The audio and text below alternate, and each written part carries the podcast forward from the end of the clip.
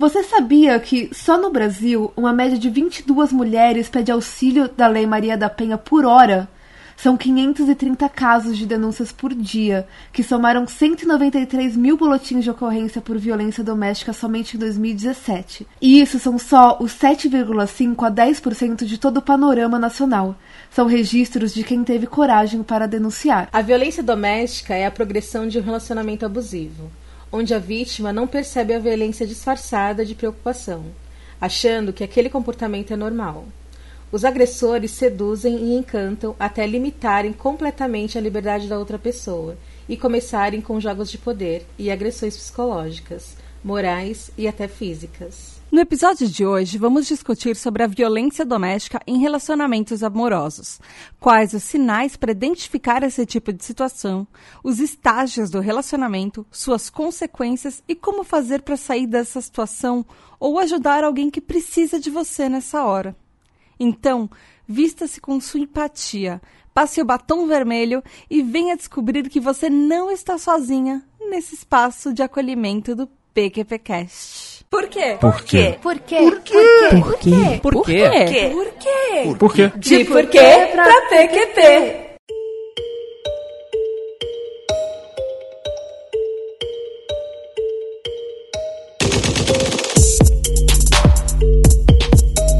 Fala galerinha PQPquesteira! Começando mais um De Porquê pra PQP, o podcast de ativismo e sociedade que explica os plot twists da vida real. Eu sou a Tata Finoto. Eu sou a Ângela Teixeira. E eu sou a Natália Matos.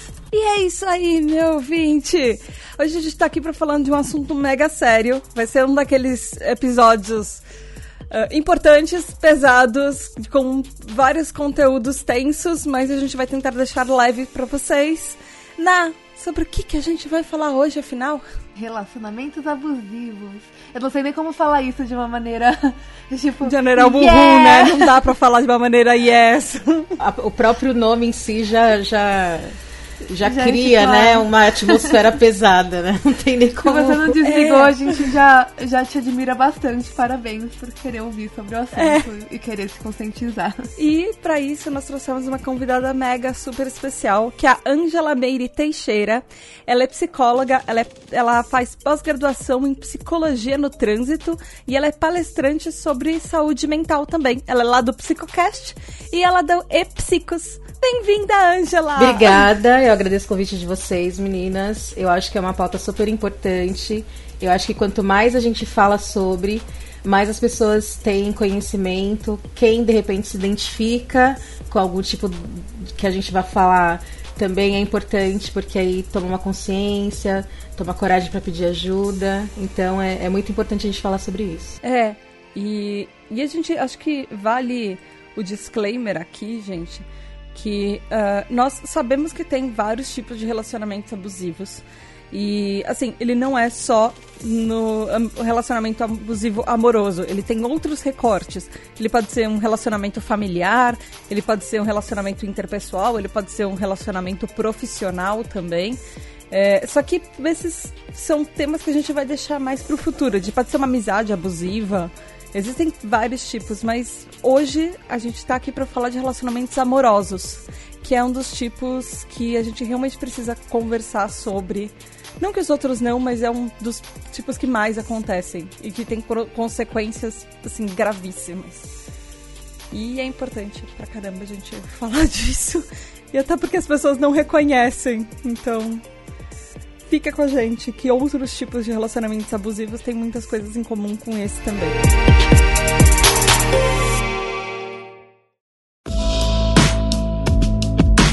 Então, gente, vamos primeiro começar esse episódio definindo o que, que é um relacionamento abusivo. Ângela, conta um pouquinho pra gente, assim, o que, que exatamente define um relacionamento abusivo, de um relacionamento sei lá, um relacionamento amoroso normal, por exemplo.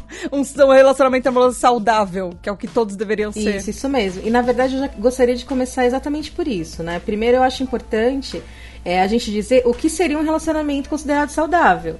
Né? É, uma rela ah, uma relação saudável é quando você é, é, ela precisa existir um respeito e principalmente um respeito com a individualidade da outra pessoa. Né? Então essa é a base de uma relação saudável. Que não é o que acontece com um relacionamento abusivo. Né? Normalmente, é, uma relação abusiva, ela está ligada a relações de poder. Né? Então, o que, que, seja, o que, que é isso? Né? Então, eu posso dar um exemplo de, de repente, um ciúme excessivo. Né?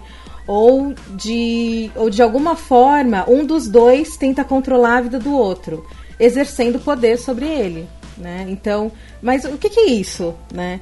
É, muitas vezes essas atitudes, né, elas são micros e a gente acaba confundindo com sentimentos de proteção, de amor. A gente normalmente a narrativa é nossa, ai que legal, nossa, ai que lindo, né? E normalmente começa assim, né? Bem bem lento. Até pelo disfarce do ciúme, né? Do, do tipo, aquele, aquele negócio socialmente aceito, que não deveria ser, que ciúme é, significa que você se importa pela outra pessoa. E aí ele, às vezes, relacionamento abusivo tá muito disfarçado disso. É aquele, ah, eu tenho ciúme de você porque eu me importo. Então, Logo, eu vou pedir privar, pra você parar é, de fazer coisas. Você tem que se privar Exato. de coisas que, que são importantes pra você, pra, pra, me de, pra, pra, pra minha fraqueza ser compreendida. E, e se você não faz o, o que eu tô te pedindo, você é egoísta, você não tá. E, e o que eu faço em consequências é, é sua culpa. Sim, e, e dentro de, Exato, e, exato. e dentro de uma relação abusiva existe muita culpa, né? É, o abusado, né, ele sente culpa o tempo inteiro. Que ele é lembrado disso, né, durante muito tempo. E é uma coisa que é importante falar é que assim, as pessoas elas entram nesse tipo de relacionamento sem perceber. E meio que uma coisa que eu li que eu achei muito interessante é que o abu- abusador ele meio que fagocita a vítima, ou seja, ele suga toda a energia de viver da pessoa com quem ele tá num relacionamento. E a pessoa acaba ficando, aos poucos você percebe que ela. Às vezes ela não percebe, mas aos poucos ela, você que tá de fora percebe que ela tá vai murchando. Ela vai ficando mais triste, ela vai ficando mais preocupada com, a- com os aos redores dela e mais preocupada com as próprias atitudes e ela não vai sendo mais aquela pessoa que tinha alegria de viver. Tem mais tá confiança. muito. É. Ela vai virando uma pessoa mais murchinha, mais eh, sem autoconfiança, mas eh, que se preocupa com as atitudes dela pra agradar o outro e não necessariamente pra agradar ela mesma. Exatamente. Porque ela para de acreditar em, em agradar a ela mesma, começa a ser um, um, um pensamento meio alienígena pra ela, de fazer uma coisa por ela. Não, ela faz uma coisa sempre para o outro. Exatamente. E é importante isso que você falou, porque é, quando, como que a gente também observa essa, essa mudança? A própria roupa, né? A próprio modo de se vestir, o modo da pessoa, o modo da pessoa se portar, né? Perante é, um grupo. Se ela está vivendo uma relação abusiva, automaticamente quem está muito atento, né? Começa a perceber algumas mudanças até físicas mesmo, né? E assim, gente, é, é importante também falar que relacionamentos amorosos e, e relacionamentos abusivos, eles não são é, obrigatoriamente entre um casal hétero. Não é necessariamente uma, um homem abusando de uma mulher. Ele pode ser uma mulher com relação a um homem, pode ser a relação de dois homens, pode ser a relação de duas mulheres, pode ser a relação de duas pessoas pan. Pode, ele pode acontecer em qualquer tipo de relacionamento amoroso. Qualquer um. Então não precisa ser ah, o abusador homem, a vítima mulher. Eu acho que a gente vai tentar falar aqui em abusador e vítima e os, ah, ah, os gêneros dessas palavras são masculino e feminino, mas pode ser um abusador homem e, um, e uma vítima homem, uma abusadora mulher e uma vítima homem, uma abusadora mulher e uma vítima mulher. a gente já teve aqui vários episódios que a gente fala que a própria, Pessoas trans. a própria cultura da é, do nosso país, mas as- acho que do mundo em geral, ele, ele favorece o enfraquecimento da mulher e o empo- o empoderamento do homem, né?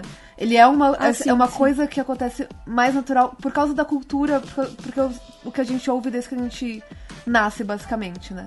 É, a mulher se comporta, o homem é, tem, que, tem que provar a masculinidade dele. Então, por isso que, que acaba sendo algo. É, é, em números. Mais comum. É, em números vo- você acha mais. Mas isso não quer dizer que a mulher não pode ter é, esse mesmo comportamento. Pelo contrário, né? É um comportamento que, que a- acaba o, o ser humano subjugando o outro. É, é, é muito fácil a, a pessoa sentir poder por causa disso e, e sentir que ela é melhor e sentir que ela é, é- é- ela, ela tira a satisfação dela em cima disso. Aí com certeza a Angela vai me, ajudar muito mais aqui.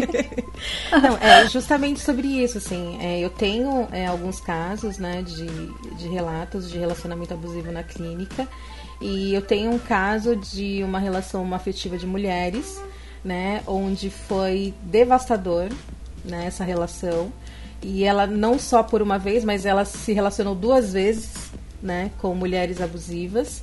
E tenho também um relato de um paciente que está num, numa relação abusiva é, por parte também. Ele, né, está sendo alvo dessa relação. Ele é o abusado, né? E ambas as falas é, é muito essa questão. Né? Eu, eu, uma fala que me pegou bastante quando a, essa paciente conversou comigo, ela virou para mim e falou assim, ela, ela falava assim para mim, é, se um dia a gente for ter filho, é, quem vai gerar sou eu, porque você é feia. E eu não quero que meu filho nasça com os traços igual a você. Nossa! Sim. Meu. É engraçado quando a gente ouve isso, quando a gente tá de fora, você É, fala, mas quando você tá Nossa, dentro da- do assim? Mas, relacionamento, vo- você não chegou ali de, da, é, do começo, né? Ninguém se apaixona por uma pessoa quando a pessoa tá falando que você é feia ou te abusando, né? O começo Exatamente. é sempre Aham, maravilhoso. exato. É esse que é o negócio. Tipo, ela, É. ela primeiro te cativa, te, te assegura que você tá apaixonado mesmo, que você tá no relacionamento, aí ela começa aos pouquinhos a, a, a minar a sua confiança dessa maneira. É. né? Até uma hora que você começa a acreditar, você não entende que a pessoa tá fazendo isso por, por ela, por uma doença dela. É, Ela, você acaba achando que você que é o, a, o, o- a fonte do problema do relacionamento. Você é uma pessoa difícil, você é uma pessoa é, egoísta. né? E feia. tipo, meu. Eu não sei, eu não lembro se eu já te contei. o- eu tive alguns relacionamentos abusivos, eu não lembro se eu te contei o que eu acho que é o pior deles. Não, não sei. Eu, eu acho que não, acho que foi uma Acho época que você não virou assim, Foi uma tipo- época que eu parei de te ver, É, acho que- porque eu não podia te ver. Mas é, eu, ele- assim, o meu caso foi muito diferente de, assim, muito diferente no- no- na duração, porque rela- geralmente relacionamentos abusivos eles duram durante anos. O meu eu consegui perceber e acabar em três meses, até porque meus relacionamentos naquela época duravam muito pouco. Mas ele começou assim com um cara que eu conheci. Ele tinha vários complexos com ele mesmo, porque ele era um pouco até mais baixo do que eu. Então a gente começou assim, a gente começou saindo. Eu já tava num momento mega fragilizado da minha vida. Eu tava no último ano da minha primeira faculdade, eu tava tomando antidepressivo. É, eu tava fazendo TCC. Não, naquela época eu quase não tinha amigos. E na faculdade eu tinha uma amiga só, que era uma das pessoas que eu tava no meu grupo de TCC. Geralmente, isso já é um- uma das coisas que você percebe que são alguns indicativos. Ele geralmente com- começa com pessoas que, assim, demograficamente, os dados da- populacionais falam que as pessoas mais atraídas por relacionamentos abusivos, elas estão entre 16 e 24 anos. Eu tava nessa faixa etária. A vítima, geralmente, ela é, já tá num estado emocional mais fragilizado. Aí eu conheci esse cara. Ele era um cara super legal e a gente conversava bastante, a gente começou a namorar. No começo, ele fazia coisas que eu não percebia e depois eu parei pra pensar, velho, como é que eu, como que eu me submeti a isso? Na nossa primeira semana de namoro, ele falou que ele me traiu porque ele queria ter certeza que a outra menina que ele tava ficando, ele não ia mais ter vontade por ela enquanto ele tava comigo. Então a gente tava namorando há três dias e ele me traiu no terceiro dia de namoro porque ele teve, queria ter certeza que transar com ela ia ser ok, que ele não que ia ser tipo a última vez que ele ia fazer isso. Ok, pra- passou. Tata, Ele tipo. me proibiu de sair com os meus eu amigos. sou- eu- essas coisas Ele- me deixam muito decepcionadas com você. Com você. Eu sei, eu também tenho decepção comigo mesma quando eu penso nessas coisas. Me- É, acontece. Meninas, mas Então, quando isso eu, eu parei de acontece- usar salto com ele. Mas quando isso acontece, você não tem. Você não percebe. Exato. É, exato. Não, mas três dias. Eu terminei você com- Não, não- você não tem um caso de amor romântico durante anos. Você... Mas eu tava, mas eu dias. tinha, mas eu, eu tava naquela de, ah, tudo bem, não vai acontecer mais, foi só essa vez. Ou, ou aquela sensação. Você, ou aquela você tava sensação, né? o suficiente que você tava com a autoestima baixa o suficiente que você achou que você merecia, não merecia melhor do que aquilo. Ou que você não ia achar melhor que aquilo. É isso que acontece. Porque é, É, então, hoje em calma, dia. é, hoje em dia, tipo, eu tinha é, puxado uma faca pra cima da pessoa. É, então, o que aconteceu? Eu passei, parei de usar salto por causa dele. Ele acreditava que mulheres tinham que se vestir é, mais é, contidas para não chamarem atenção. Então ele achava que eu era uma pessoa já muito bonita, então eu tinha que vestir de uma forma que eu não chamasse atenção. Então, como eu já usava muito preto naquela época, eu comecei a parar de usar saia, comecei a parar de usar vestido. Foi, foi a primeira vez que eu comprei uma sapatilha na minha vida naquela época, porque eu não usava sapatilha, eu sempre tava de salto, é, mesmo que fossem botas com salto, mas enfim. E aí eu comecei não me arrumar menos, mas passar menos maquiagem do que eu já passava. Uh, e assim, foram três meses que eu não vi nenhum dos meus amigos. E a última vez, a única vez, na verdade, que eu saí com os meus amigos sem ele, foi até um grupo que a gente andava junto, né? Ele me ligou e eu fiquei chorando a noite inteira no telefone com ele, porque ele falou que os amigos dele falavam que esse não era o papel da namorada, abandonaram o, o namorado no sábado à noite, que eu tava sendo uma péssima namorada, que era o meu papel tá com ele num sábado à noite, quando ele tava precisando de mim. E foi a única vez que eu saí sem ele. Porque eu saí com os meus amigos, porque era uma festa dos meus amigos e ele não estava interessado em ir. E a gente, assim, depois de chorar horas, horas, horas no telefone estragar todo o meu programa, ele ainda foi na minha casa no dia seguinte e, eu, e assim, ele me fez achar. Eu tava sendo super ele tava sendo super bonzinho comigo, porque a ex-namorada dele, ele esperava ela chegar de madrugada. Ele ficava no carro esperando ela chegar de madrugada, ele brigava com ela na porta da casa dela, na hora que ela chegasse, independente da hora que, ela, que, que isso fosse.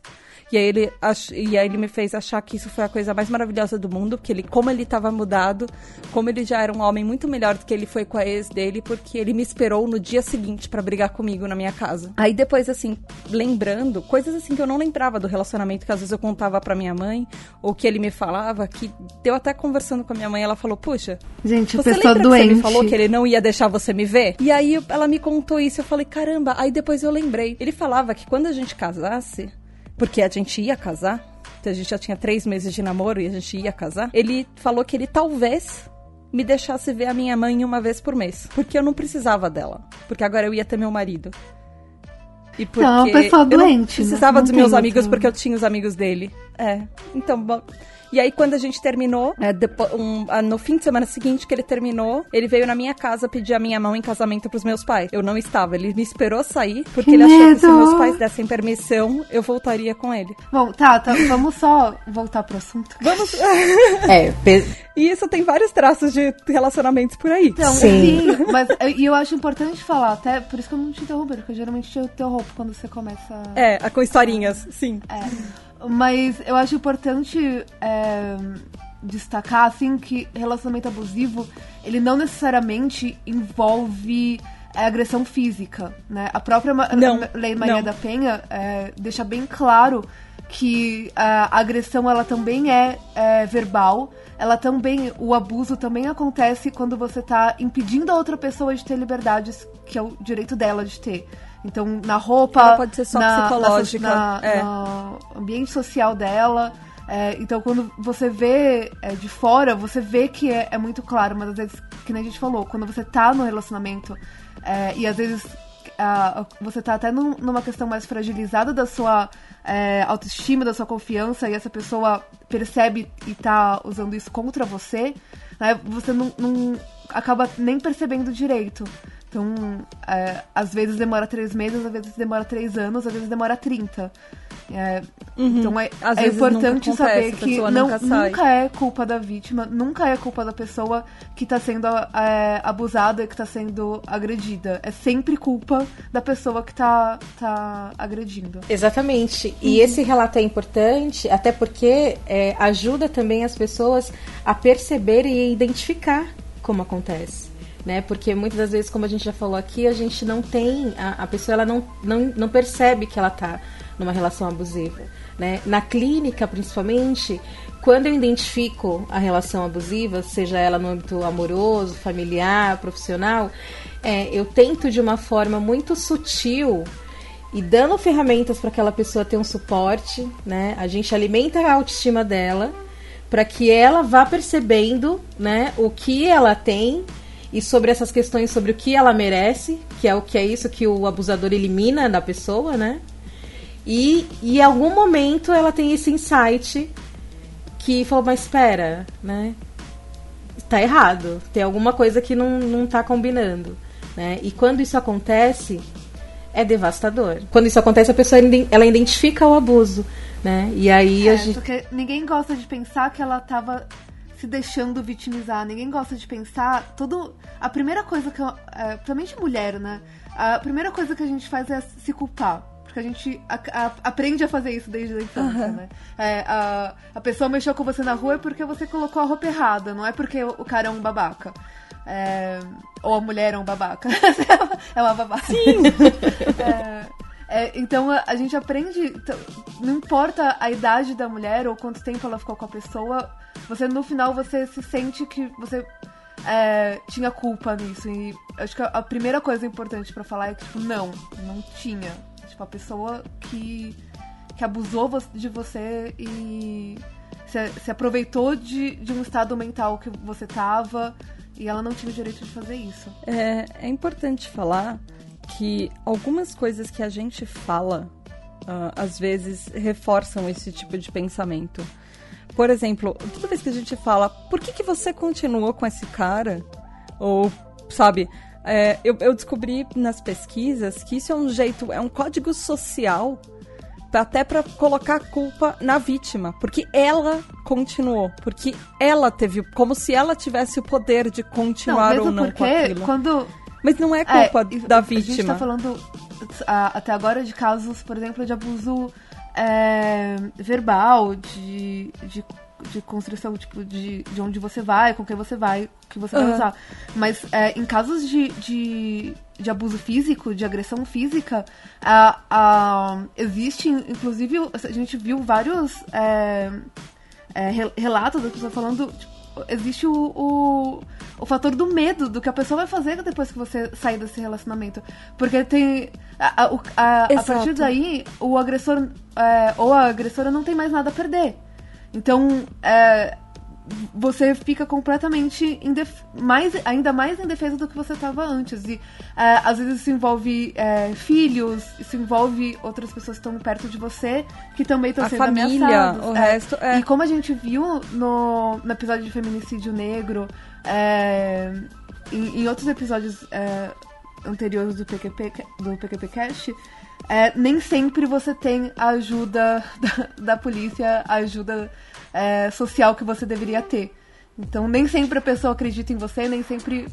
A gente vê vários casos. Tipo, a pessoa tá gritando no meio da rua: é, Eu vou ser morta. Tipo, eu fui ameaçada de morte e ninguém fez nada. E a mulher apareceu é, três, quatro dias depois. Morta é. três dias depois, isso. É importante a gente falar, principalmente, gente, que ninguém escolhe se apaixonar por alguém que é abusivo.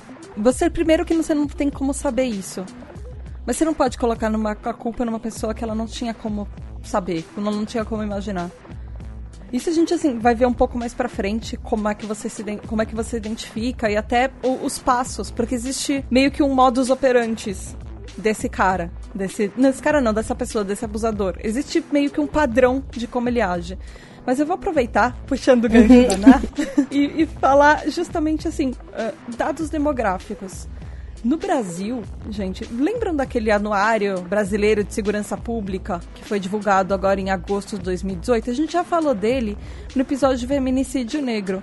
Mas acho importante destacar algumas coisas nesse episódio que tem super a ver com isso. Ouvinte, para você ter uma noção de como a, um relacionamento abusivo pode ser devastador pro, até para a população brasileira, são 606 casos de violência doméstica e 164 casos de estupro só no Brasil por dia. Ou seja, e assim, isso são menos de 10% que são comunicados à polícia. Uh, as, as, instituições de segurança, elas têm uma margem, elas acreditam que são de 7,5% a 10%. Isso porque são 606 por dia. Se são só 10%.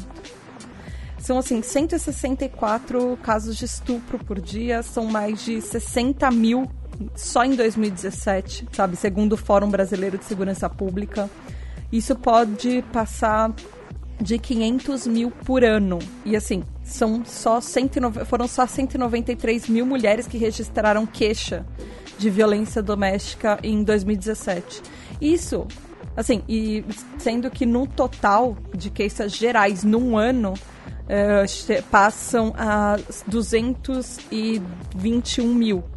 Desses 221 mil BOs que são abertos no ano, 193 mil são de mulheres registrando, viol registrando violência.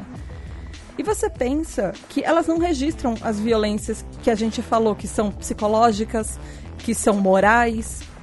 Para elas chegarem a abrir um BO, isso foi muito grave. E isso geralmente foi uma violência. É, já partiu para agressão. De... E geralmente a mulher fala uhum. pra ela mesma, tipo, se eu não fizer alguma coisa, eu vou morrer. Geralmente é isso que acontece. É, é, é. Não foi aquele tapa na cara, aquele primeiro tapa na cara que ela levou. Não foi a primeira empurrão da escada foi a vez que ele já tentou atropelá-la com o carro. Ou já deu uma facada nela. É, é duro faz, falar isso, sabe? É, são, tem uma média de 530 mulheres que acionam a Lei Maria da Penha por dia. 22 mulheres por hora. E isso, assim, se a gente pensar em mulheres negras, a taxa é muito mais alta. Segundo o Atlas de Violência de 2017, a taxa de mortes violentas intencionais, ou seja, que a pessoa sabia o que ela estava fazendo, que ela fez isso com um, uma vontade, com um motivo, a taxa de mulheres negras, daquele feminicídio negro que a gente já falou, é 71% maior do que mulheres não negras em estupros foram do 22.918 só em 2016. A gente já falou, assim, nos Estados Unidos eles têm alguns estudos, eles falam que a, a, as mulheres são entre, 16, eh, têm entre 16 e 24 anos, elas estão três vezes mais propensas a entrar num caso de violência doméstica, a entrar num caso de um relacionamento abusivo que pode virar isso depois. E assim, como a gente já falou, violência doméstica é só um aspecto do relacionamento abusivo, é, é meio que a evolução dele. É, é muito, é muito. Assim, pra vocês terem uma noção, 15 milhões de crianças, ou seja, é, mulheres que têm menos de 18 anos, são abusadas todos os anos, só nos Estados Unidos. E a 70% dos feminicídios acontecem depois que a vítima terminou o relacionamento dela. 70%. Mesmo que o cara já tenha casado de novo, mesmo que o cara já tenha, o cara assim, o, o abusador já tenha tá, esteja em outro relacionamento, ele acha que ele não tem nada a perder, porque daquela vítima ele já separou. Então ele vai lá e mata ela, porque ela não, ela se recusa a ser uma entre aspas, propriedade dele de novo. E ele acha que ele tinha poder sobre ela, inclusive de decidir a vida dela. É porque mexe muito, né? Principalmente nós, mulheres, né? É, eu, como mulher negra, né? Também é, são, são na minha clínica eu recebo muitas mulheres negras né por uma questão de identificação enfim e, e elas relatam muitas coisas assim. Então quando a gente torna concreto né esses dados né isso da, isso que você falou né a questão de tá sendo tá sendo baseado numa estatística né existe alguém lá é, registrando a ocorrência acompanhando Fora teve os coragem, que. Teve a coragem Exato. de entrar numa delegacia, né? Exato. Isso já, já uhum. diminui muito a quantidade real de pessoas. E a realidade é diferente, né, Angela? A realidade é um pouco diferente, né? A gente tá. Uh, tem muita gente que acha que não.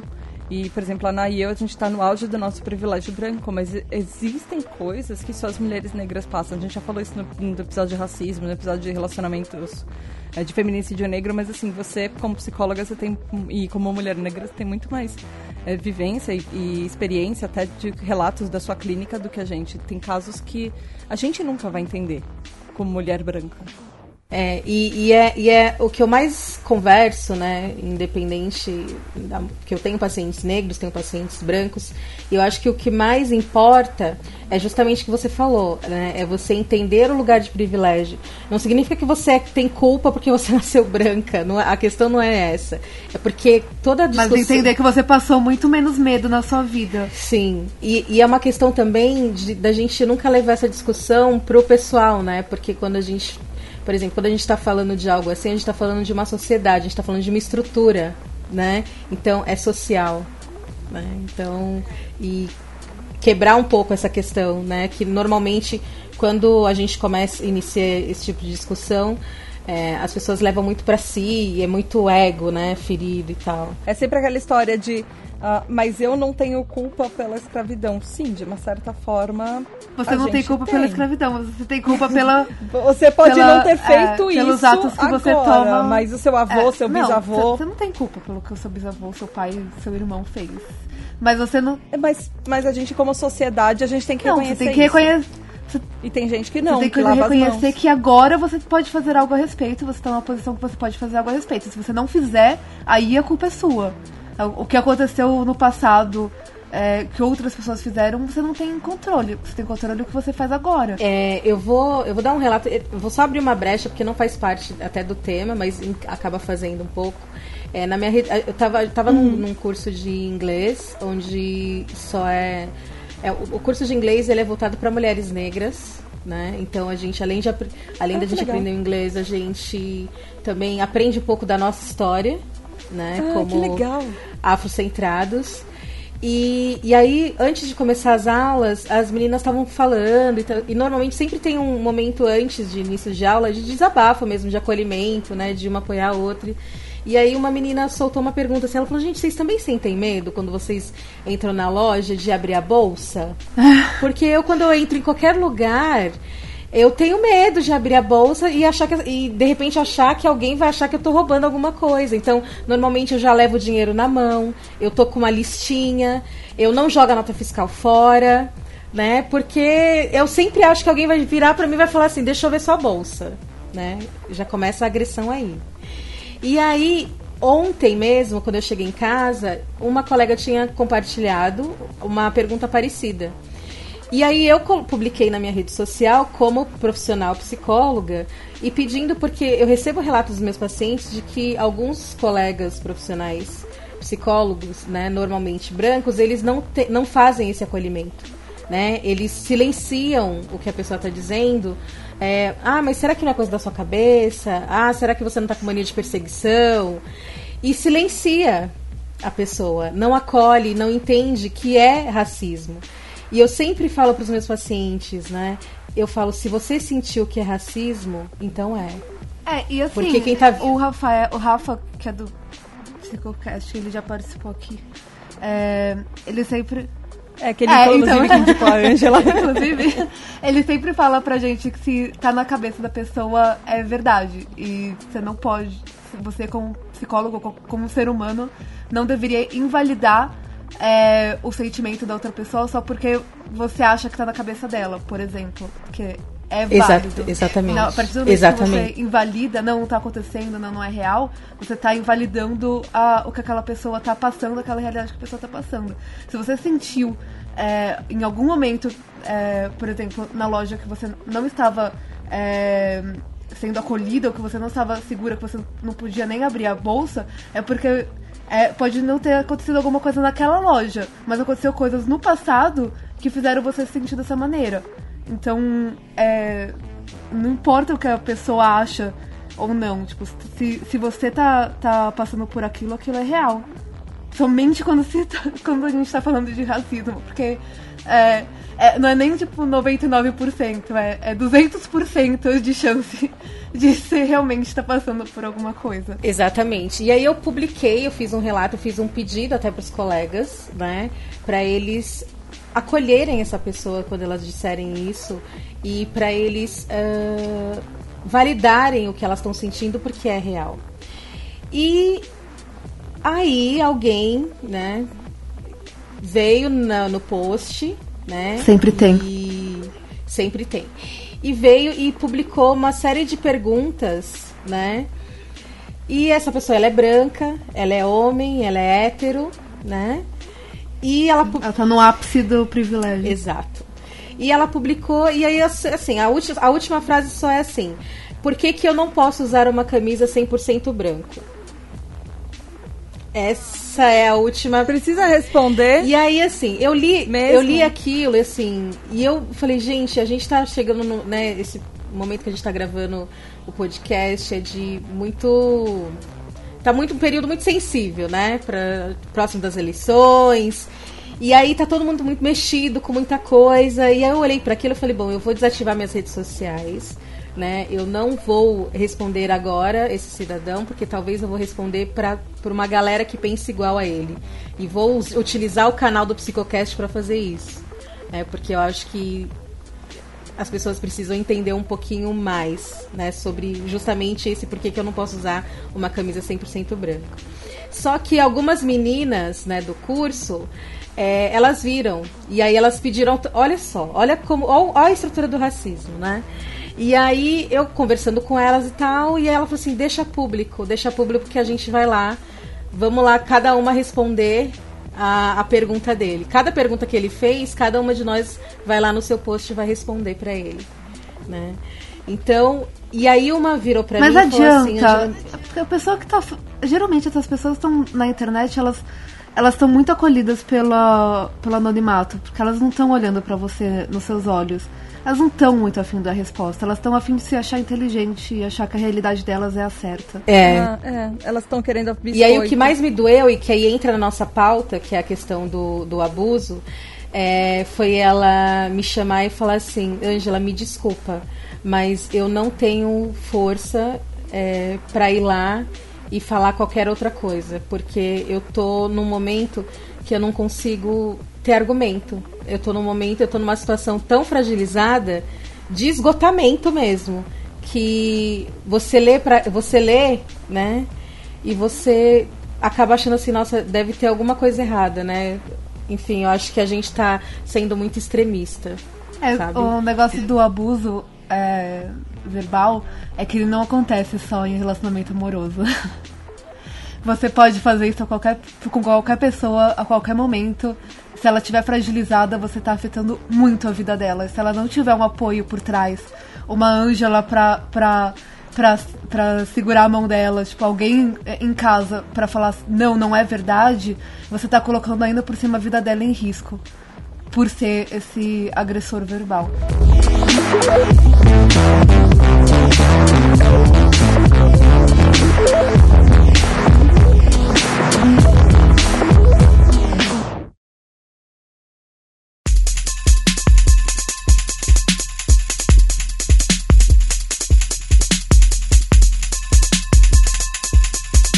Aproveitar o que vocês duas falaram. Vamos contar um pouquinho quais são os indicativos que aquilo pode ser um relacionamento abusivo? Porque são vários indicativos.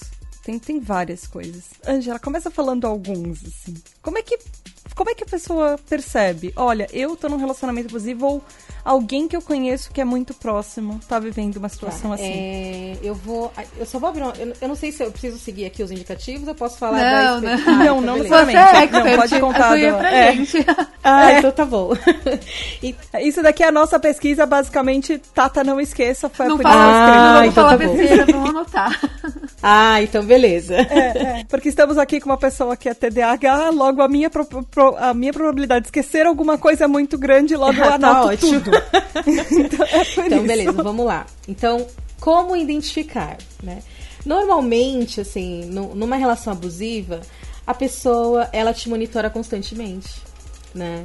Então, ela vai checar a mensagem no seu celular, ela vai identificar as mensagens nas suas redes sociais, ela quer, principalmente a gente falando agora, né? Então, ela vai querer as senhas das suas redes, que é a, a senha do seu celular.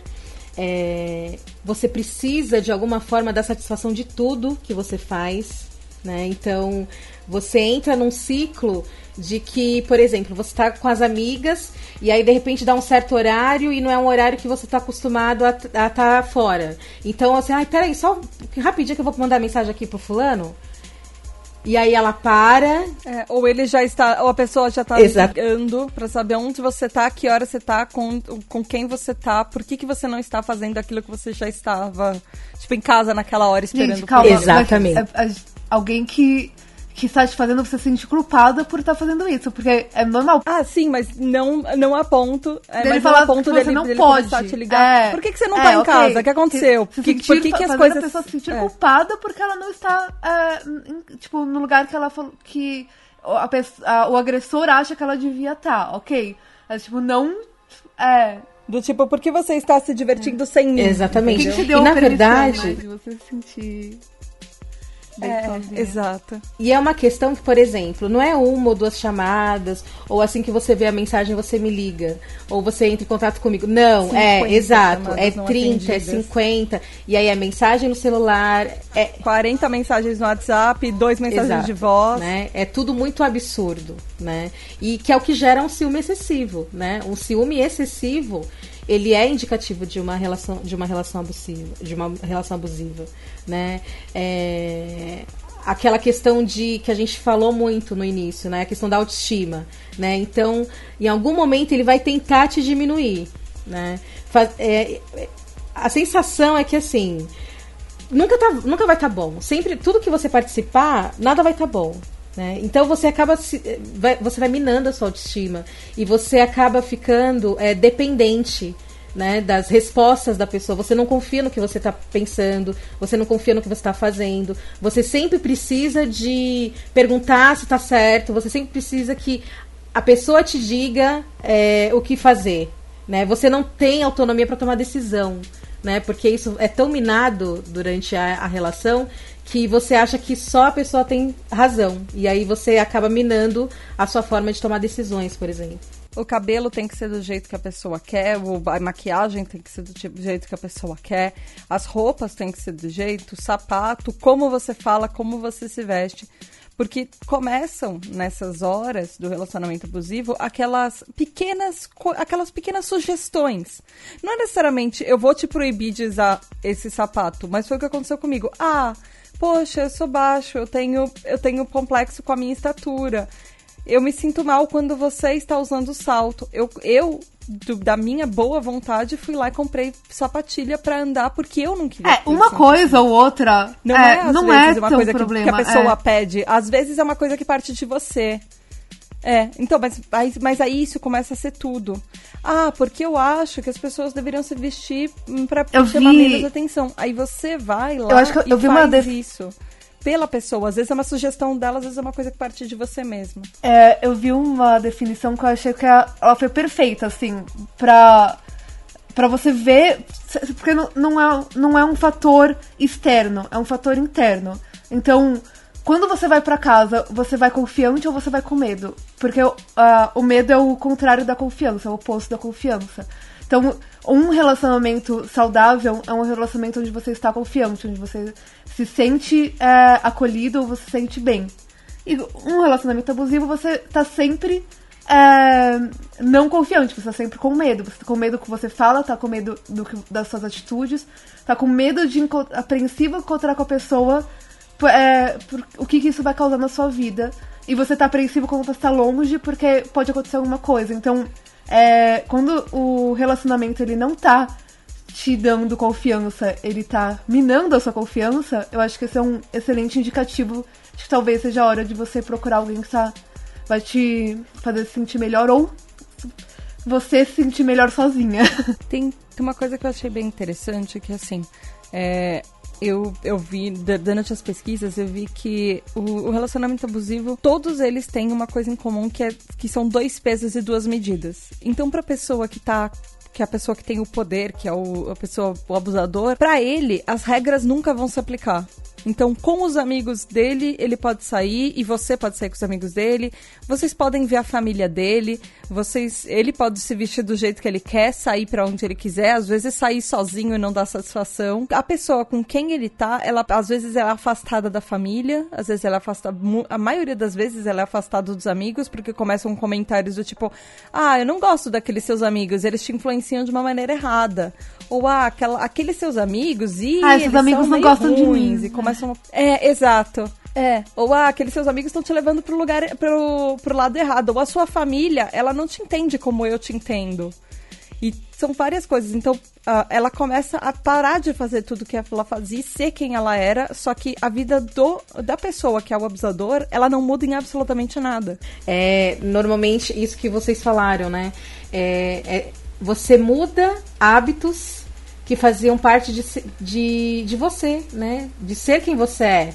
Né? E você acaba se tornando outra pessoa. Ou você acaba se tornando uma extensão do abusador. Tem uma, tem uma coisa também que é o gaslighting. Que é quando um, uma pessoa, uh, um, uma, um, geralmente um, um homem, e ele geralmente ele é feito com mulheres, que eles usam cara, coisas para diminuir a mulher, falando que ela é louca, que ela é instável, que ela é incapaz. Se ela briga por causa de uma situação que ela está se sentindo mal, ela é a pessoa que é, é, é, a louca da situação, ela é a pessoa que é muito agressiva. E aí ele tenta usar coisas uh, para diminuir a mulher por causa do comportamento psicológico dela e às vezes numa situação que ela já tá com o psicológico completamente abalado. E geralmente quando você fala para uma mulher, ah, sua louca, isso é extremamente problemático em vários aspectos, justamente por causa até disso.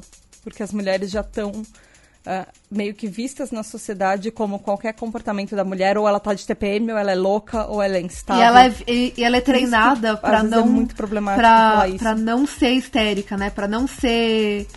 A que a gente falou, né, da histeria. Exato. Que é um negócio do útero. Que eu, fiquei com essa palavra muito na cabeça. Então a mulher, ela desde sempre, ela é treinada para não agir que nem louca, porque senão, há menos de 100 anos atrás, ela é jogada num, num manicômio e isso aí se vi, tipo, vamos esquecer que ela existia. para não causar é, problemas, né? para não ser uma rebelde. Porque mulher rebelde é mulher louca. E, gente, vamos deixar claro aqui: sexo num relacionamento não é obrigação, tá? Então, qualquer coisa que uma pessoa vai tentar obrigar a outra a fazer sexo, não necessariamente forçada, de uma maneira forçada, mas qualquer indicativo que a obrigação da outra pessoa é comparecer é, papel. ou você faz sexo comigo ou você não me ama, não. é, ou é o seu papel, é, isso é um relacionamento abusivo. Porque não deveria ser uma obrigação, deveria ser porque é uma forma de mostrar que você gosta da outra pessoa. Nem isso, não é nem a forma de mostrar que você gosta da outra pessoa, desculpa. É a forma que você tem de sentir prazer e também trazer prazer para outra pessoa. Qualquer coisa que não for isso, que for uma obrigação que você está fazendo, não necessariamente porque você quer, mas que você quer mostrar para outra pessoa o quanto você gosta dela, porque Como ela está esperando isso de você, isso já é um alerta. É exatamente sobre isso, né? É, porque a, uma das, das, características né, da, do, do relacionamento abusivo, né? É, a pessoa ela, ela vai te dando indicativos de que só ela é boa o suficiente para você. Uhum. Só ela te entende né? Que só ela consegue fazer você feliz, né? E, e eu acho importante até a gente abrir um parênteses e assim, se você que está ouvindo, né, esse podcast, de alguma forma você se identificou com, com alguma situação é, e você não tem coragem, né, de, de pedir ajuda, né, chama as meninas, né, chama as redes sociais, é, a gente também, as meninas também vão deixar alguns links, né, de como você pode entrar em contato, porque às vezes a gente não sabe é, a, a, quantidade de público que a gente atende, né, e que as pessoas ouvem, e é importante porque às vezes a pessoa não tem ideia do que está acontecendo com ela até de repente ouvir esse podcast. Né? Então, e às vezes é só o que você gente... precisa é saber que outra pessoa está do seu lado. Exato, e que não está sozinha. É saber que não é que você é, não exato, está louca, falar, que, não, que não é só você que passa por isso, que você merece mais. Uma, eu acho que é importante a gente falar também, assim, quais os estágios de um relacionamento abusivo. Ele geralmente assim, a pessoa, o, o, o cara, o cara, desculpa, gente, eu tô insistindo no erro, desculpa mesmo. A, a pessoa que é a abusadora, que é a manipuladora, ele é é, essa pessoa é sempre manipuladora, ele é controladora. Ele geral, é uma pessoa geralmente chantagista. Ai, se você não fizer isso, eu vou me matar. Se você terminar comigo, eu vou me matar. Ou eu não sei viver sem você. Eu vou fazer uma, uma eu vou fazer uma besteira da minha vida se a gente terminar. É uma pessoa insistente. Às vezes você nem quer um relacionamento com essa pessoa e antes de começar alguma coisa ela começa a insistir. Uh, é uma pessoa que desconfia dos outros muito. Uh, geralmente é uma pessoa muito insegura e sempre ela já repetiu esse isso esse tipo de comportamento com outra pessoa. Geralmente a vítima não é a primeira. Não é a primeira namorada, não é a primeira o primeiro namorado já tem. Ela já teve um gostinho, né? Pelo poder. E não vai ser a última, provavelmente, também. Sim, exatamente isso. E é uma coisa que você falou principalmente sobre essa questão da, de, do abusador ele ser inseguro, né? Ele faz com que você. Ele não respeita, né? Você. Então, quando, quando no caso da sua relação que você falou assim, ah, você não, né, não gosta de você usando um sapato alto, né? Porque eu não sou tão alto, então usa um sapato baixo.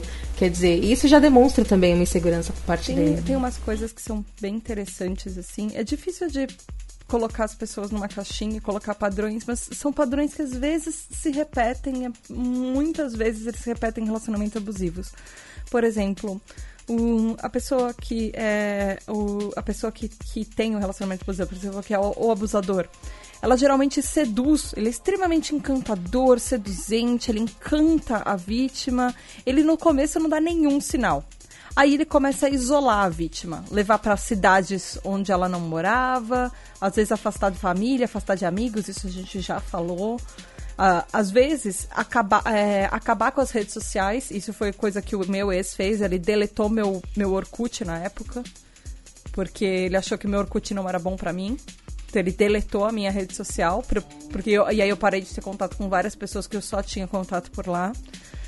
É, isso faz com que a pessoa fique mais é, suscetível, porque aí você para de ter contato com os amigos. Então, sua rede social, seu, seu ciclo de pessoas com quem você pode contar é menor. Então, você fica mais fragilizada, a vítima fica ainda mais fragilizada por isso. Você não você vai reduzindo o número de pessoas com quem você poderia ter apoio, quem, com quem você poderia contar. Depois começam as ameaças. Às vezes ameaças de violência, às vezes coisas do tipo, ah, você não é bonita o suficiente, ninguém vai te querer, você nem é inteligente o suficiente, eu tô te fazendo um favor por você estar comigo, porque ninguém ia te querer desse jeito. E aí essa pessoa vai usando o estado emocional fragilizado da vítima e às vezes até começam as agressões físicas ou começam uh, ameaças do tipo, uh, nos Estados Unidos tiveram casos de pessoas que compraram uma arma e deixaram, assim, várias armas, uma no carro, uma, no, uma em casa, uma no quarto, só ali, só mostrando para outra pessoa que tava a arma ali. Ela nunca usou contra a vítima, mas a arma tava lá, caso alguma coisa acontecesse. Isso é uma coisa que a gente tá em perigo de acontecer aqui no Brasil, mas enfim. São pessoas que nunca pedem é, Porque a pessoa que vai ter a arma é, pedem... é o herói, né? Ele, é, ele vai colocar o chapéu dele de cowboy e vai salvar o mundo. Porque agora ele tem uma arma. Mas às vezes são pessoas. É, são pessoas que só pedem desculpas, às vezes, quando elas fizeram uma merda muito grande. No tipo, primeiro tapa e aí faz um gesto super romântico, um, um, um, jantar mega romântico, uma surpresa, jura que nunca isso vai acontecer de novo, foi a primeira e última vez. E às vezes essa é a primeira de várias. E aí isso pode chegar até o último passo dela ameaçar a família da vítima, a vítima e como a gente falou daqueles, daqueles 70% dos casos onde depois que o relacionamento termina, às vezes ele mata, a pessoa mata a vítima. Okay, as, os filhos, inclusive. E é o que Também. a gente vê, assim, todo dia tem uma notícia desse tipo. Né? Todo dia, de alguma forma, você entra em contato com isso, né? com, com o fim, na verdade, dessa relação, né? com a mulher sendo morta. Né?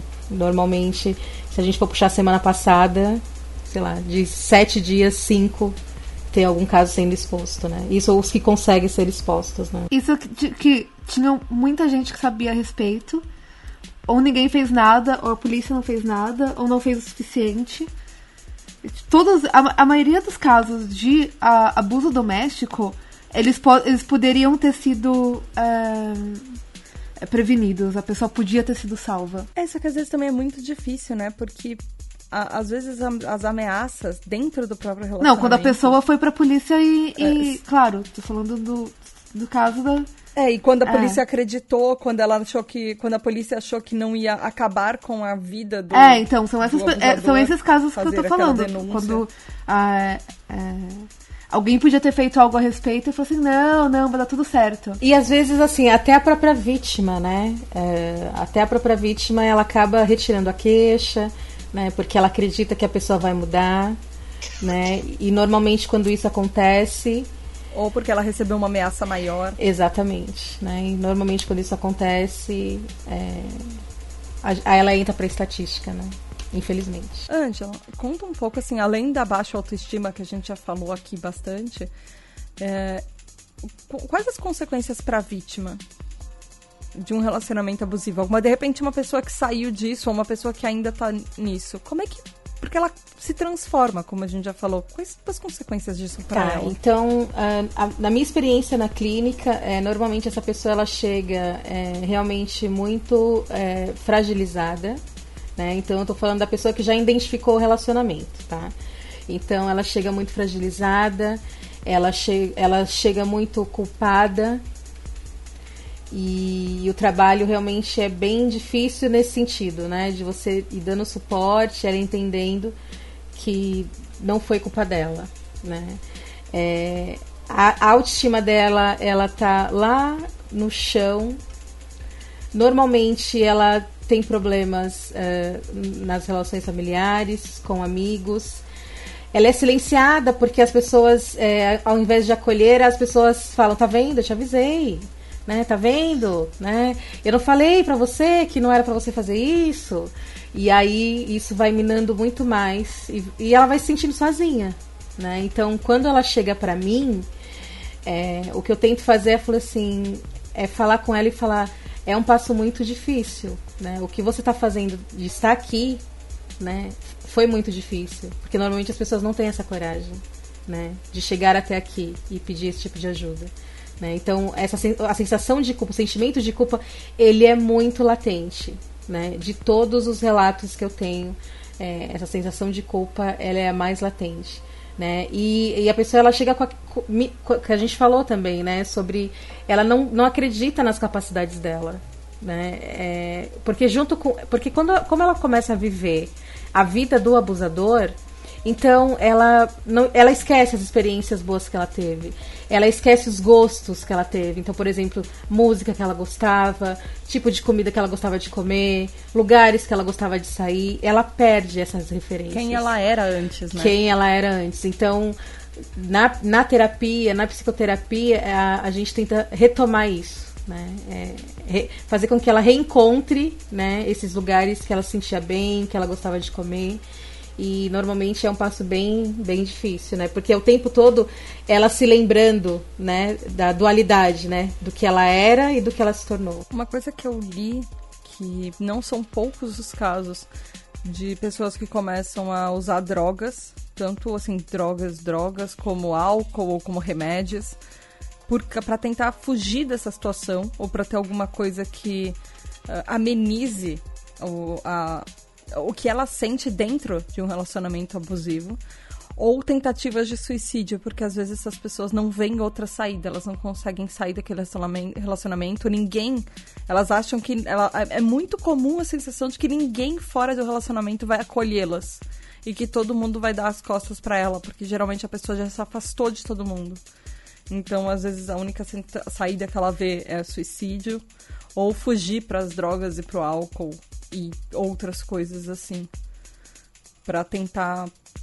Quando ela tá numa, num, num nível de desespero muito grande. E até transtorno de ansiedade. Que acabam e estresse pós-traumático, que ela acaba depressão, enfim. Sim, principalmente o estresse pós-traumático, né? Porque, é, querendo ou não, em algum momento dessa vivência do abuso, é, ela foi sofrendo traumas. Né? Então, quando ela entra em contato, principalmente quando a pessoa não tem, eu tô, quando esse paciente, por exemplo, que não tem ideia do abuso, e durante ele chega lá na clínica com uma queixa, enfim, e aí, durante né, a, as sessões, os encontros. Ele vai porque ele está ansioso, gente, por exemplo. É, exemplo, um exemplo. Ele chega lá por, por conta da ansiedade. E aí a gente vai investigando, vai conversando. E durante, em algum momento da sessão, a gente entra na, na relação. E aí essa pessoa vai tomando consciência de que ela está numa relação abusiva. Né? E aí que gera-se um grande baque. Normalmente nas próximas sessões essa pessoa não vai, né? Porque ela ainda não deu conta do que ela do que ela entrou em contato, né? Não é função do terapeuta dizer. Essa pessoa ela precisa entender que ela está nessa relação, até mesmo para que ela, é, porque se você perguntar para alguém que estava numa relação abusiva, muito, aquele relato, né? Tá vendo que eu falei para você? Então a pessoa não vai ouvir, né? Ela não tem suporte para entender onde ela tá. Ela vai se afastar do amigo Exato, que falou isso. Exatamente. Porque ela não quer ouvir de novo. Exatamente, né? Então, quando, quando essa pessoa que está no consultório, ela entra em contato com isso e ela entende que ela está numa relação abusiva, né? É, normalmente ela falta uma, duas sessões e aí ela retorna né? E pedindo ajuda já, né? Como é que eu faço? Né? Me ajuda para sair disso. Né? Porque a dependência ela é muito grande. Uma coisa que a gente já falou que, que é importante é que geralmente os relacionamentos abusivos são cíclicos. Então ele começa com a pessoa, cíclico no sentido de começa com tem, em algum momento ele vai ter algum tipo de abuso físico, emocional, psicológico. E, e aí a pessoa vai perceber que deu merda e, e esse abusador vai perceber que ele fez merda e aí ele vai pedir desculpas e ele vai fazer vários agradinhos, aí vai ficar talvez algumas horas, às vezes alguns dias sem isso acontecer, e aí vai repetir de novo, e de novo, e de novo. Até que vai ter um momento que às vezes a, a parte do pedir desculpas não existe mais. Porque virou tão rotineiro que aí vai virar só a parte do abuso no geral.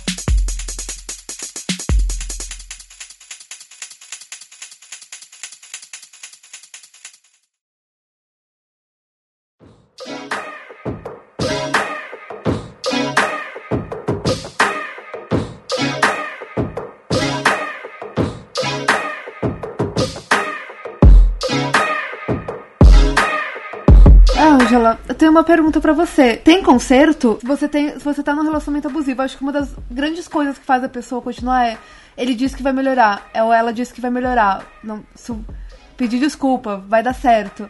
É, tem casos que dão certo. Que a pessoa muda de verdade? É isso? É, isso é uma esperança válida?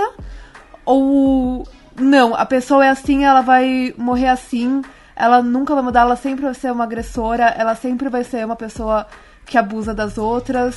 É, o que fazer com essa pessoa? Se, se, você for uma mãe de alguém que, que é assim, ou uma irmã de alguém que é assim, o que, que você faz com essa pessoa? Então, é, você, na verdade, assim, você falando do abusador, né? Se ele entra em contato e ele entende que isso é um abuso, né? E, e de repente ele tem um olhar de empatia né, com a vi com eu vou falar com a vítima, né? Olha só, que eu já tô dando a ideia do que é, né?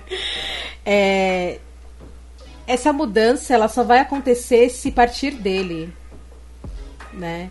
É, partindo, por exemplo, eu sendo abusada, né? Eu estou numa relação abusiva e eu achar que eu vou mudar essa relação, eu só mudo essa relação eu saindo dela né? E normalmente para me manter viva, né? Porque é, a mudança, é, a pessoa precisa sentir a vontade de mudar.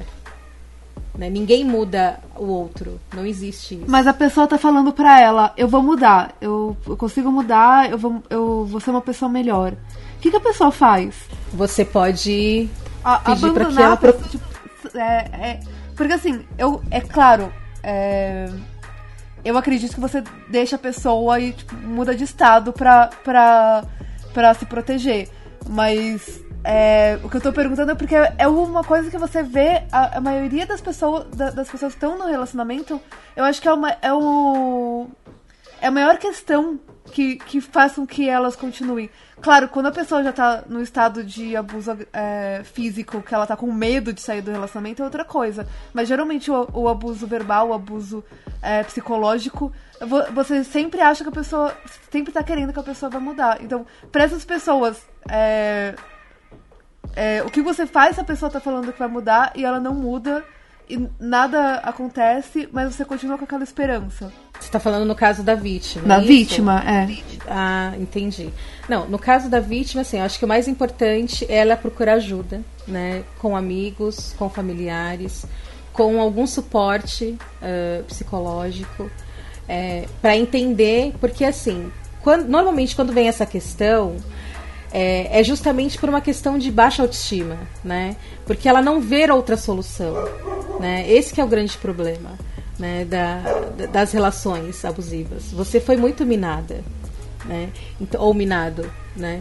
Então, quando você chega num, num, num estágio de falar, ok, eu tô tentando e essa pessoa não muda, vai você procurar ajuda, né? E normalmente as pessoas que vão procurar ajuda, depois de um tempo elas ganham força e saem dessa relação.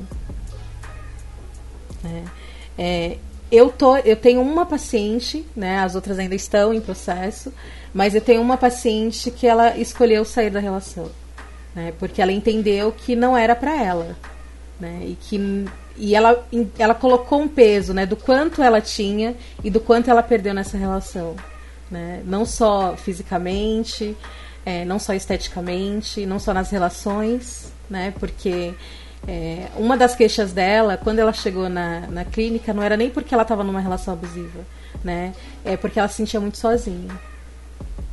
Né? E quando a gente começou a conversar o porquê desse sozinha, é porque ela já tinha abandonado os amigos, né? Ela tinha abandonado a família por conta dessa relação.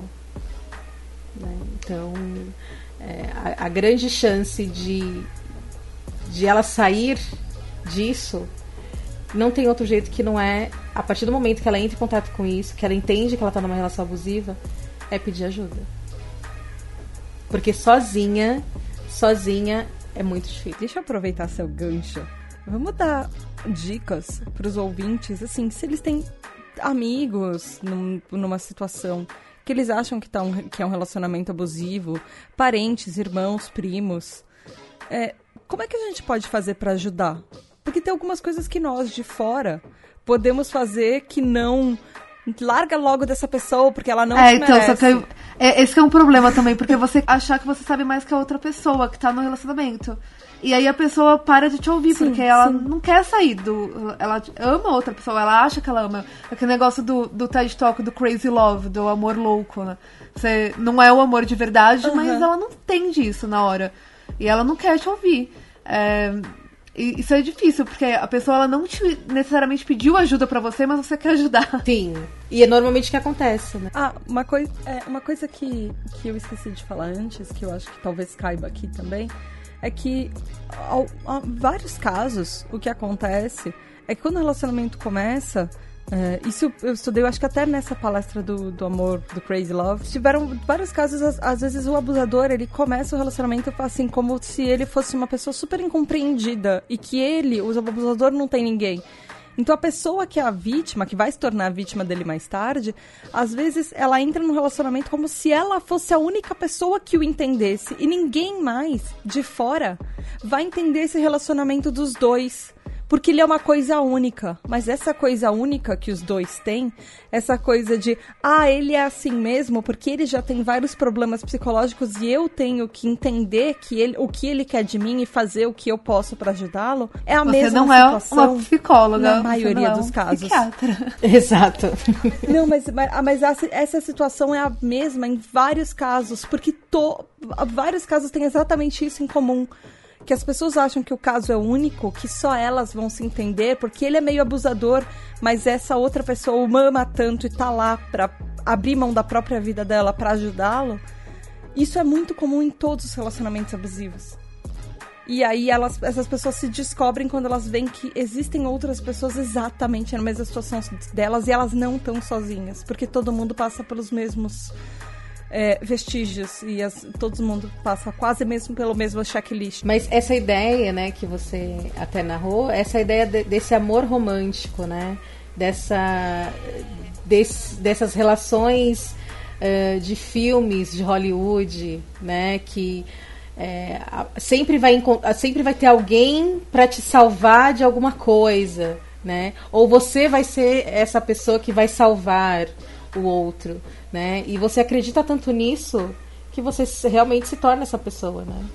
E Eu culpo só que filmes românticos dessa relação. que passam essa noção de que você consegue mudar o outro sem a ajuda ferrada de um excelente psicólogo do seu lado durante anos. Então, mas, mas o que, que a gente pode fazer pra ajudar essa Então- pessoa?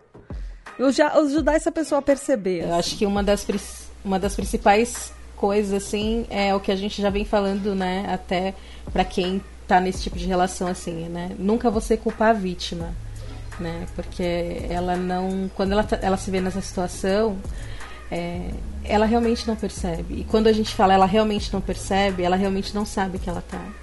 Né? Então, normalmente a gente de fora vai vendo e vai tentando dar um, né, ajudá-la.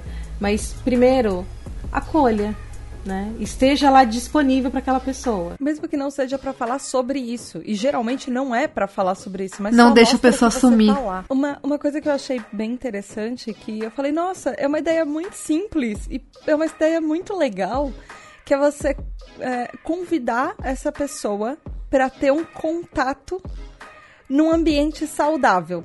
E aí você fala, nossa, que, que ideia idiota. Não, Mas é eu achei excelente. Simples, ela é muito É. boa, por exemplo. Dá um pouquinho de normalidade É, pra mas- pessoa, pra pessoa falar assim, nossa, tá todo mundo rindo e feliz e ninguém tá ansioso.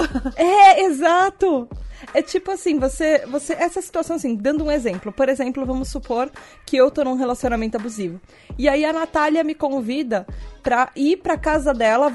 E, e aí, inevitavelmente, eu vou ter contato com ela e o namorado dela. Você tem que colocar essa, essa pessoa que é sua amiga que tá num relacionamento abusivo, tendo contato com uma pessoa que tá na mesma posição do algoz dela, só que é uma pessoa saudável. É um relacionamento saudável entre as duas outras pessoas. Então, por exemplo, eu, que estaria num relacionamento abusivo, teria contato com o namorado da Natália, que não está. que não é um abusador. É, não, não tô pensando numa situação Mais antiga. é, fictícia, mas sim, é.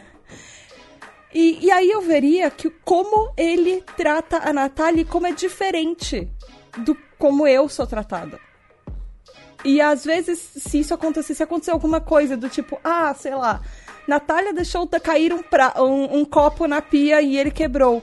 E aí ver que, esse, que o tratamento que ela teria dentro desse relacionamento seria: Poxa, você, você quebrou o copo, você não se cortou, você tá bem, ao invés de, meu Deus, você quebrou o copo, a culpa é sua, você. Ainda leva uns tabefes é pra- uma pessoa que não presta, você é desastrada. É. É. E ver como situações normais e cotidianas são dentro de um relacionamento saudável. E são, é uma coisa super simples. Você mostra pra uma pessoa como é que é o dia a dia de um relacionamento estável, saudável. E é super simples e às vezes isso abre um pouco os olhos da pessoa pra, nossa, por que que nesse, nessa situação isso acontece? E por que que comigo não é assim? Exatamente. Né? e, e certamente é aí que vai começar a cair a ficha dela. Né? Quando ela se Eu achei muito, muito genial e muito simples isso. Sim, mas é, a gente fala de simplicidade, mas às vezes até para essa pessoa, é, até para você tirar essa pessoa e levá-la para sua casa, Sim, sim. já é difícil, né? Então é uma ideia simples, mas é um movimento muito grande, né? Porque se esse abusador ele já tem um controle tamanho e ele identifica que você é saudável e que o que ele faz com ela não é saudável, é aí que vai se minando, né, o contato. Outra coisa é que se você percebeu, muito provavelmente outras pessoas com que são amigos em comum, que são familiares, com quem você tem contato e essa pessoa tem contato, elas também já perceberam. Então, às vezes, conversar com as outras pessoas e ver se as suas suspeitas também são as suspeitas de outras pessoas e ver quantas pessoas estão preocupadas com isso, isso às vezes ajuda, porque às vezes você consegue até é, a ajuda desses outros amigos em comum pra ah, fazer alguma coisa. Não chegar na casa da pessoa com apontar o dedo e falar, olha, você tem que sair desse relacionamento. Intervenção. desse relacionamento." Mas não. Mas pra convidar, é, pra tentar estar presente, pra sugerir de repente, olha. que Combater legal, o iso- sabe, um isolamento realmente- Aí você dá o telefone da. Ângela. é. E, e tá lá, e ter paciência com essa pessoa, que, é, que ela mais vai precisar, porque ela vai correr das amizades, ela vai correr da família, ela vai tentar não fugir por ela, mas às vezes porque É, ela porque é o estado mental que ela é tá obrigada. no momento. Que ela foi levada a estar assim. Mostrar um outro tipo de vida, né, para essa pessoa, né? Porque normalmente ela entende que é, é, do- dependendo da- do tempo, né, que ela tá dentro dessa relação, realmente ela não vai enxergar um outro tipo de vida, né? Então, você mostrar para ela que fala, olha, né, não tem só café, tem chá também. né? Já é uma Obrigada, obrigada. já é uma outra possibilidade. É, é, um é uma coisa pesada, gente. Tem assim, tem vários, vários jeitos que você pode identificar isso. Tem algumas coisas que a gente pode fazer. É, às vezes a ameaça não é direta à pessoa do relacionamento. Às vezes ela pode. Muitas vezes ela pode ameaçar as pessoas que estão em volta, por exemplo, filhos, família. Falar que vai tirar os filhos da pessoa sabe? E, ou gritar e constranger a pessoa em público, sabe? São vários, vários indicativos A gente tentou falar alguns aqui para que são às vezes até os mais comuns que podem tentar ajudar, mas é uma coisa muito séria e é uma coisa que ela precisa de muito tato e, e, e muito cuidado para tratar. Porque ao menor sinal que você aponte o dedo na cara da pessoa, primeiro que a gente não pode fazer isso não deve fazer isso, mas ao menor sinal que a pessoa vai, vai se sentir coagida, que você acha que o relacionamento dela é abusivo, é como a Angela falou, ela vai se afastar de você. É, e, provavelmente o cara vai estar tá falando na, no é ouvido da, da. Ou a mulher vai estar tá falando no ouvido da, da vítima, né? É, essa pessoa é contra a gente, ela é contra mim, ela não gosta de mim. Então se você der motivos para para confirmar a paranoia da pessoa, né, você só dá dando motivo pra pessoa realmente se afastar de você. Uhum. Que a gente pode, a gente sempre, como psicólogo, né, a gente sempre fala de psicoeducação, assim, né? E também das pesquisas que eu faço relacionadas a, ao relacionamento abusivo, é, tem um vídeo, eu não sei se vocês já tiveram, se vocês têm esse link, que é de uma organização chamada Day One, que eles falam esse diálogo é, principalmente com jovens, né? E eles produziram um vídeo narrando justamente tudo isso que a gente falou até agora, assim, né? Como que se inicia um relacionamento abusivo. Então, ele é um vídeo é em forma de animação, né? E durante a animação, você entra nesse ciclo abusivo. Né? Você percebe como que é o início da sedução, né? Do quanto aquele universo é único e aí começa o início do abuso, né? Então até o final. Então é um vídeo muito interessante.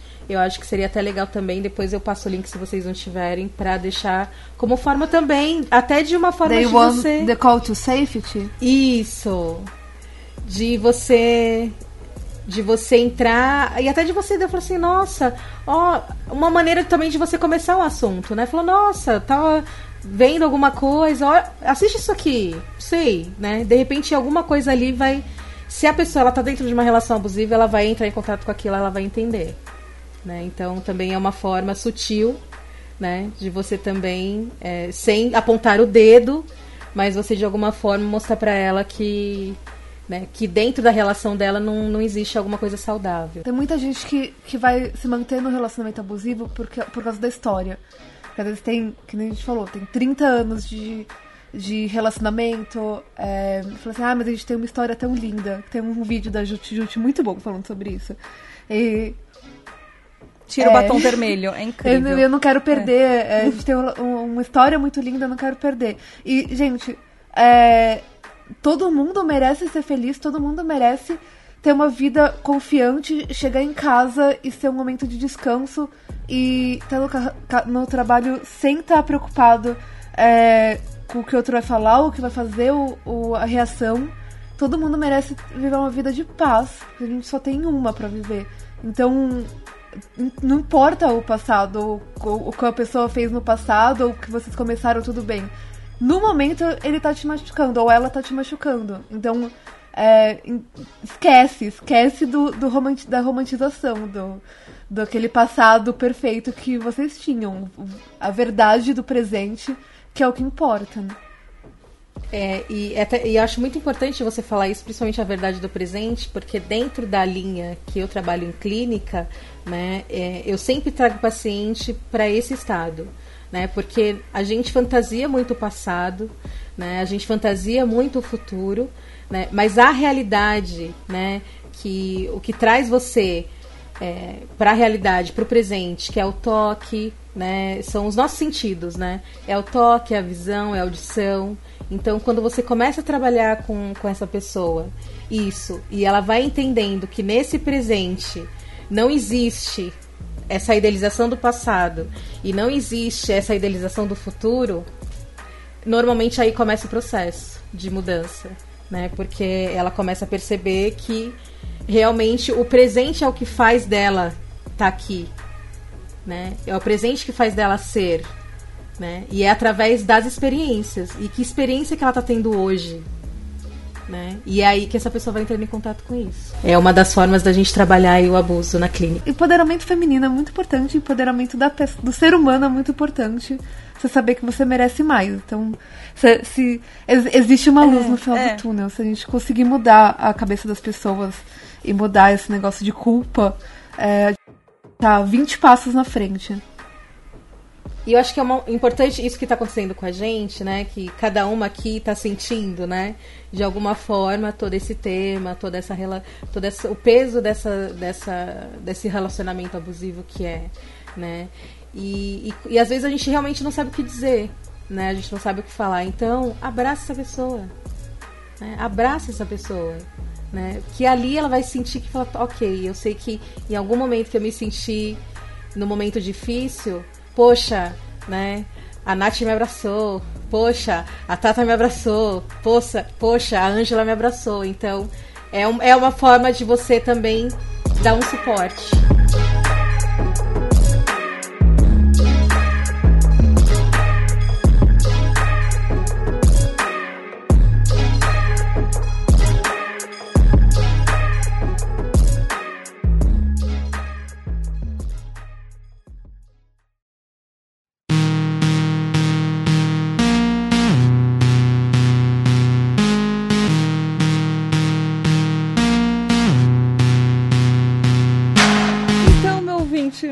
Isso, se você vai vir pro PQPcast para se sentir abraçado, sentir que você não tá sozinho e que você pode estar tá passando, ter passado por isso, conhecer alguém que tá nessa situação, mas você também vai tentar ser uma luz no fim do túnel dessa pessoa, ou você vai buscar mais esperanças junto com o PQPcast, deixa a gente saber.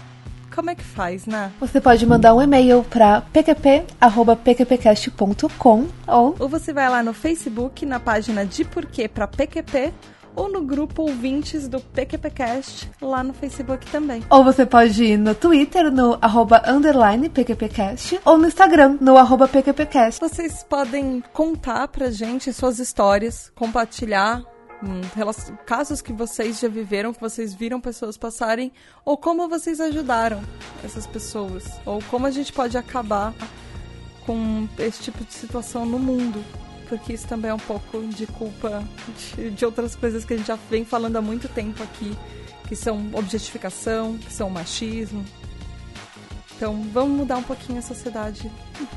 Sim. por vez. Sim. E outra, né? Eu acho que o mais importante de tudo isso, né? É a gente, primeiro, entender em que momento que a gente dá conta, né? Que é importante.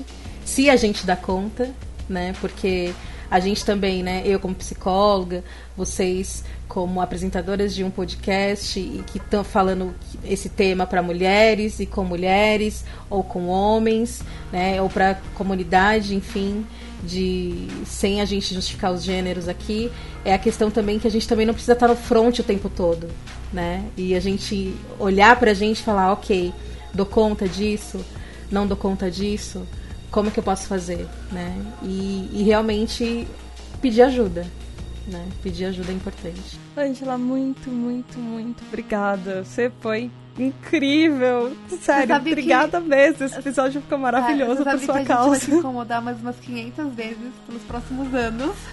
Você ferrou agora. Eu vou culpar o Rafael, então. É. Culpe. Imagina, meninas, foi um prazer. Eu acho que desde o primeiro contato com vocês, assim, eu acho extremamente importante né? É, essa mídia, é, porque não é só gravar, existe toda uma pesquisa atrás, né? Existe toda uma estrutura. É, existe a estrutura de vocês também, né? Porque aí eu falo agora como psicóloga, né? Dessa coisa, né? Que a gente é, foi um episódio tão pesado e tão denso porque a gente vai vivenciando, né? Eu vou vivenciando momentos na clínica porque eu nunca vivi uma relação abusiva. Cada uma aqui de alguma forma viveu um relacionamento abusivo ou esteve foi testemunha né de, de algum relacionamento e querendo ou não você vai para aquele lugar né de que você já passou antes, né? É, então, só pela empatia. é importante. É aquela vontade de você fazer alguma coisa a respeito e você não saber exatamente que caminho seguir, né? Eu acho de extrema importância e eu, assim, eu fico lisonjeada e extremamente grata, né, de estar tá ajudando vocês a falar sobre esse tema que é tão denso mas que é tão importante ser. Ah, gente que agradece. Nossa, agradece muito. Deixe seus contatos, por favor. Da sua clínica também. Eu vou deixar. Eu acho que, acho que o melhor é entrar em contato comigo pelas redes, né? Porque eu atendo em dois lugares. Eu atendo é, próximo do metrô da Ana Rosa e na Zona Norte, em Santana. Né? Então, em São São, Paulo, Paulo, gente. É, Ouvintes de São Paulo. Mas você também atende por Skype, E né? atendo por- Ouvintes de fora de São Paulo. Sim. Ó, dica. É, é verdade. atendo sim, tenho pacientes que eu atendo por Skype. Então, minhas redes Que no lindo. Twitter ou Instagram. É, é, tem situações que, assim, às vezes o, o paciente, por exemplo, se eu não tenho condição de ir até a residência dele, mas ele tá num comprometimento muito grande, né? Se a gente for falar de um transtorno de ansiedade, por exemplo, social, né? Que nesse momento ele não tem condição de ter um atendimento de um acompanhante terapêutico porque ele está em outro estado, mas ele se reconheceu, se identificou comigo, né? E a gente inicia essa essa essas sessões, enfim, por Skype ou até mesmo pelo WhatsApp, por vídeo, né? Que é, um- é importante. E até ele se sentir fortalecido, né? Para que a gente se encontre, enfim. Né? Ou então, até mesmo, eu tenho dois pacientes que eu atendo que está fora do estado, né, que se mudaram, e a gente consegue, né, estando dentro de um ambiente que ele se sinta seguro e confortável para falar, né, a gente consegue é, fazer essa sessão. Né? E os meus contatos, então, eu vou deixar minhas redes, né? Tem o Twitter, que é psicoangela underline T, e o Instagram também, é arroba psicoangela underline T. E aí, quem quiser saber um pouquinho de mim, quiser pedir alguma informação, quiser né, entrar em contato comigo, fica minhas redes aí. Ai, obrigada, Angela. De verdade. Sintam-se abraçada, meninas. Ah, Ai, sinta-se abraçada também. E, Angela, quem que você quer mandar pro PQP nesse episódio? Poxa, será que eu posso falar? é tradição. Pode, é deve. Tradição, É. Tem que falar. Olha, gente, nesse momento eu quero que o Bolsonaro vai, vai pro PQP. Por favor. Quero muito que ele vá, assim, e que ele nade muito nesse lugar. Eu queria que ele, o É, PT e todos os outros corruptos, mas aí não vai sobrar gente pra gente votar. que não sei se. Não. Ai, gente. Ai, eu quero mandar todas as pessoas que fazem relacionamentos abusivos e não querem buscar um tratamento ou acham que estão ótimas assim, que o problema não é delas. Eu quero que essas pessoas vão pra PQP. Não, porque, Tata. nossa. A pessoa pode estar num relacionamento abusivo e ela ainda não conseguiu ter força pra sair. Não, não, não, eu tô falando, eu tô, eu tô Ah, mandando tá. os abusadores. Ah, ok. Eles acham que eles não têm problemas e que eles podem continuar com esse comportamento. Esses essas pessoas que abusam das outras pessoas que eu quero mandar pra Ah, ok, PQP. né? Super. Nossa. Tem lugares muito piores, inclusive. pra mandar essas- Visão é uma delas. É porque se você, é porque se você já levantou a mão pra uma outra pessoa que você abusa, aí você já não nem É pra prisão PQP mesmo. Você vai. é. Se um dia se, se permitissem arma, era atrás dessas pessoas que eu ia. Mas eu não sou a favor das armas. Arma branca funciona super bem. Ah, gente, Soco eu na tenho cara três também. pitbulls. Eu tenho gatos. é isso. São extremamente. Eu acho que nós vamos. Eu acho que está nascendo nesse episódio uma liga de mulheres que vai atrás de Justiceiras. pessoas abusadoras. Com bichinhos de estimação aí. São bichinhos de estimação. Eu vou te falar que o de pitbull vai fazer um pouquinho mais de estrago que o meu gato gordo laranja, mas. Ah, ninguém viu minha gata preta num dia de fúria ainda. Gente, eu tenho duas gatas e elas são tão fofas assim, sabe? Elas não são agressivas. Às vezes eu queria um pouquinho de agressão delas, mas elas não. Posso dizer o mesmo pelos meus. Meus gatos são os vendidos também. Chega em casa, todo mundo que chega aqui, eles querem carinho. É, o meu. Dá pra você ficar um pouquinho, um pouquinho arisco, pelo menos? É isso aí, galera. Beijo da Tata e até segunda-feira que vem.